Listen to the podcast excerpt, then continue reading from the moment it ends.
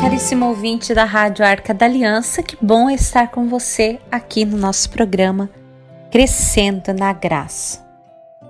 Estamos conversando sobre oração nesses dias e uma pergunta que brota para gente é como rezar?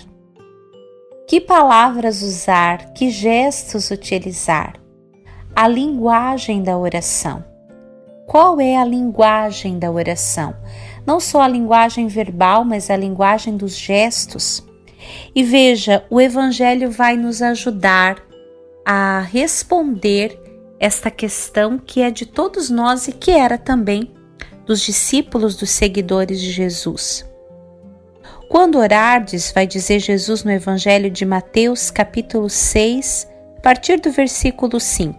Não sejais como os hipócritas, porque eles gostam de fazer a oração pondo-se em pé nas sinagogas e nas esquinas, a fim de serem vistos pelos homens. Em verdade vos digo, já receberam sua recompensa. Tu, porém, quando orares, entra no teu quarto e, fechando tua porta, ora ao teu pai, que está lá no segredo, e o teu Pai, que vê no segredo, te recompensará. Esse pequeno trecho do Evangelho tem uma série de ensinamentos que nós podemos retirar da palavra de Deus, que, aliás, é uma fonte da nossa oração. A Bíblia, na Bíblia, na palavra de Deus, nós encontramos a linguagem mais apropriada verbal para rezar. Daqui a pouquinho a gente aprofunda isso. Mas veja, aqui nos ensinamentos que Jesus vai dizer: Quando orardes, não sejais como os hipócritas, porque eles gostam de fazer a oração pondo-se de pé, veja os ambientes, nas sinagogas e nas esquinas. Por quê? Para serem vistos nós não rezamos, a oração aqui não é uma atitude de lei. Rezamos porque precisamos provar para algumas pessoas que rezamos, para sermos vistos. Não. A oração não é uma relação com as pessoas, é uma relação com Deus. Aquele que reza, de algum modo será percebido, será visto pelas pessoas. As pessoas de oração são reconhecidas de longe, e não é necessário que se reze nas esquinas e nem dentro dos templos de pé ou em voz alta para que elas sejam reconhecidas.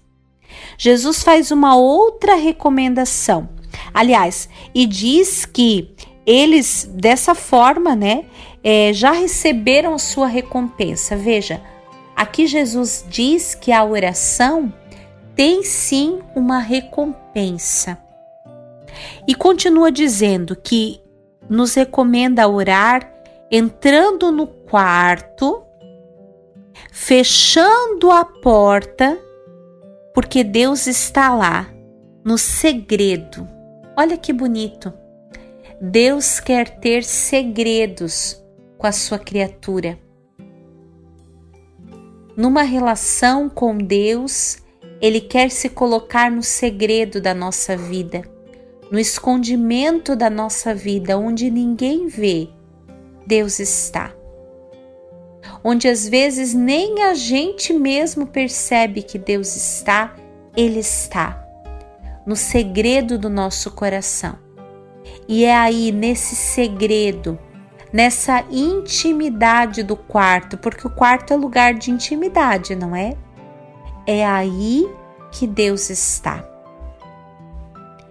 E o teu Pai, que vê no segredo, te recompensará. Sim, a, a oração traz ao homem recompensas. Claro, Cris, eu peço coisas a Deus e Deus me dá aquilo que eu peço. Não. Não é só esse tipo de recompensa. Sim, também é promessa bíblica que aquele que pede, recebe. Nós acreditamos nisso. Porém, não é apenas esse tipo de recompensa que nós vamos nos ater aqui, mas a paz é uma recompensa da oração, a alegria, o discernimento, a sabedoria, o amor, a força para o perdão diário. Todas estas coisas, essas virtudes ou essas disposições virtuosas que eu fui citando aqui, são despertadas nos corações que rezam. Veja no sonho de Salomão, quando Deus se coloca na presença de Salomão, que jovenzinho assumia o reinado no lugar do seu ilustre pai Davi, e Deus se apresenta dizendo-lhe, sugerindo-lhe que ele lhe faça pedidos e que Deus concederia o pedido que ele lhe fizesse. Salomão não pede vida longa, Salomão não pede a morte dos seus inimigos, nem riquezas. Salomão pede sabedoria. Creio profundamente que a sabedoria, o discernimento diante das decisões da vida é um fruto muito aparente nas pessoas de oração. A oração, esta oração que Jesus recomenda, a oração da intimidade, a oração do segredo do quarto, ela tem uma recompensa. E com certeza, essas disposições virtuosas que eu citava, como a alegria, a paz, a sabedoria, o discernimento, são sem dúvida recompensas de uma fecunda vida de oração. Jesus continua no Evangelho, agora entrando e, e ah, anteriormente, antes de falar disso que eu vou começar agora, dizer que aqui, quando eu falo da linguagem da oração, eu falo também da linguagem do corpo. Veja que a linguagem do corpo do hipócrita é uma linguagem orgulhosa, soberba. O corpo está de pé, com certeza, os braços erguidos, a voz elevada a linguagem do corpo da oração que Jesus recomenda é outra linguagem. É a linguagem de quem se recolhe, de quem se inclina, ou em outro momento do Evangelho, de quem bate no peito e reconhece que é um pecador. É uma linguagem corporal de abaixamento diante da grandeza de Deus não é uma linguagem corporal de elevar-se ou de exaltar-se, mas uma linguagem corporal que também traz o sentido da humildade.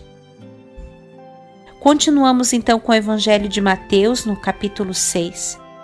Nas vossas orações, não useis de vãs repetições como os gentios porque imaginam que é pelo palavreado excessivo que serão ouvidos. Veja, aqui Jesus também nos orienta que não é falando demais que nós seremos ouvidos, justificando aquilo que pedimos ou aquilo que louvamos. Isso também é na oração que Jesus recomenda vai trazer aqui um, um pequeno insight de que o silêncio também faz parte da linguagem da oração. Se a oração é uma relação e é um diálogo, ela não é, monosi é, é, não é monossilábica a palavra que eu queria usar. Não é apenas uma pessoa que fala. Para haver um diálogo, é preciso que, enquanto um está falando, o outro está ouvindo atentamente. E se a oração é uma relação, não sou apenas eu que falo enquanto eu rezo, Deus também fala. E para que Deus possa falar e eu possa acolher também a sua linguagem, eu preciso calar.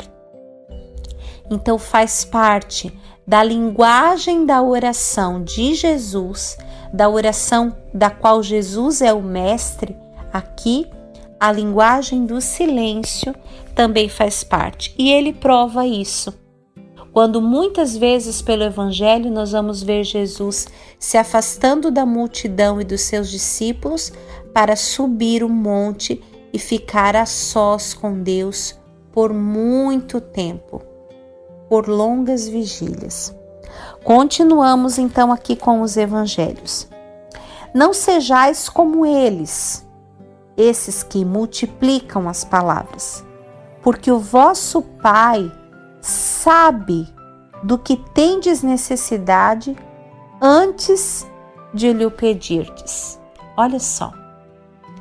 Deus que nos criou, que nos ama, que é profundamente atento às nossas necessidades, sabe antes de nós manifestarmos a Ele o que realmente nós precisamos.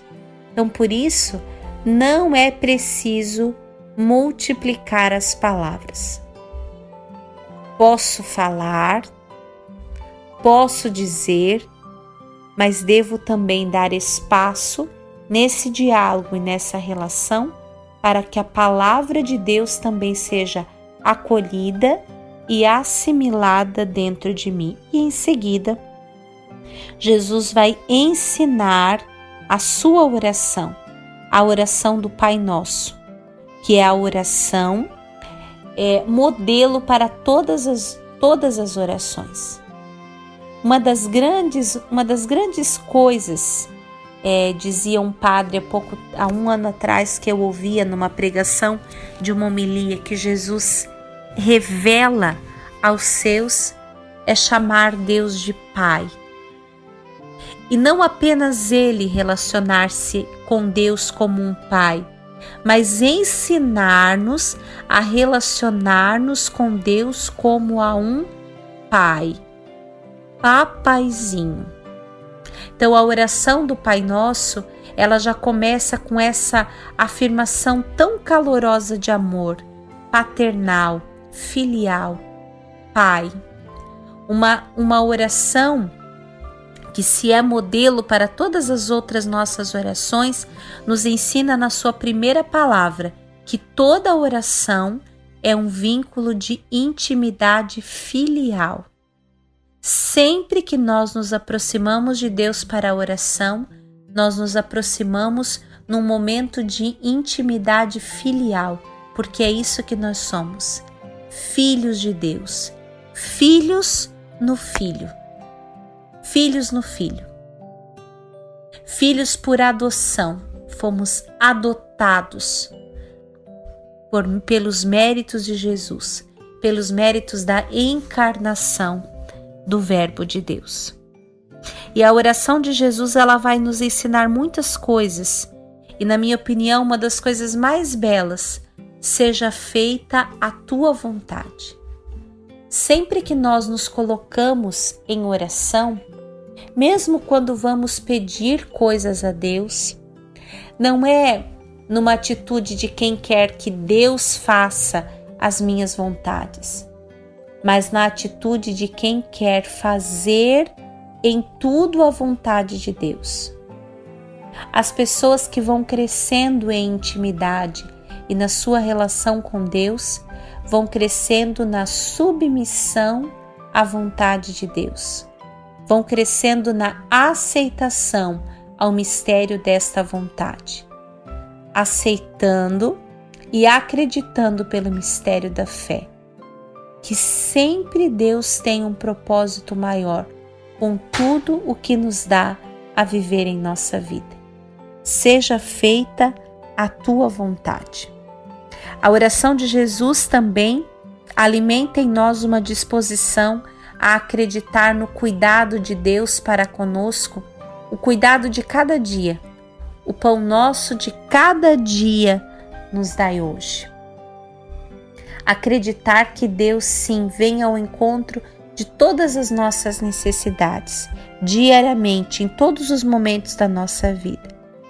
E também a oração de Jesus permite a nós acreditar no perdão, na misericórdia de Deus pedindo perdão às nossas dívidas. Ficamos por aqui e até amanhã com mais Crescendo na Graça.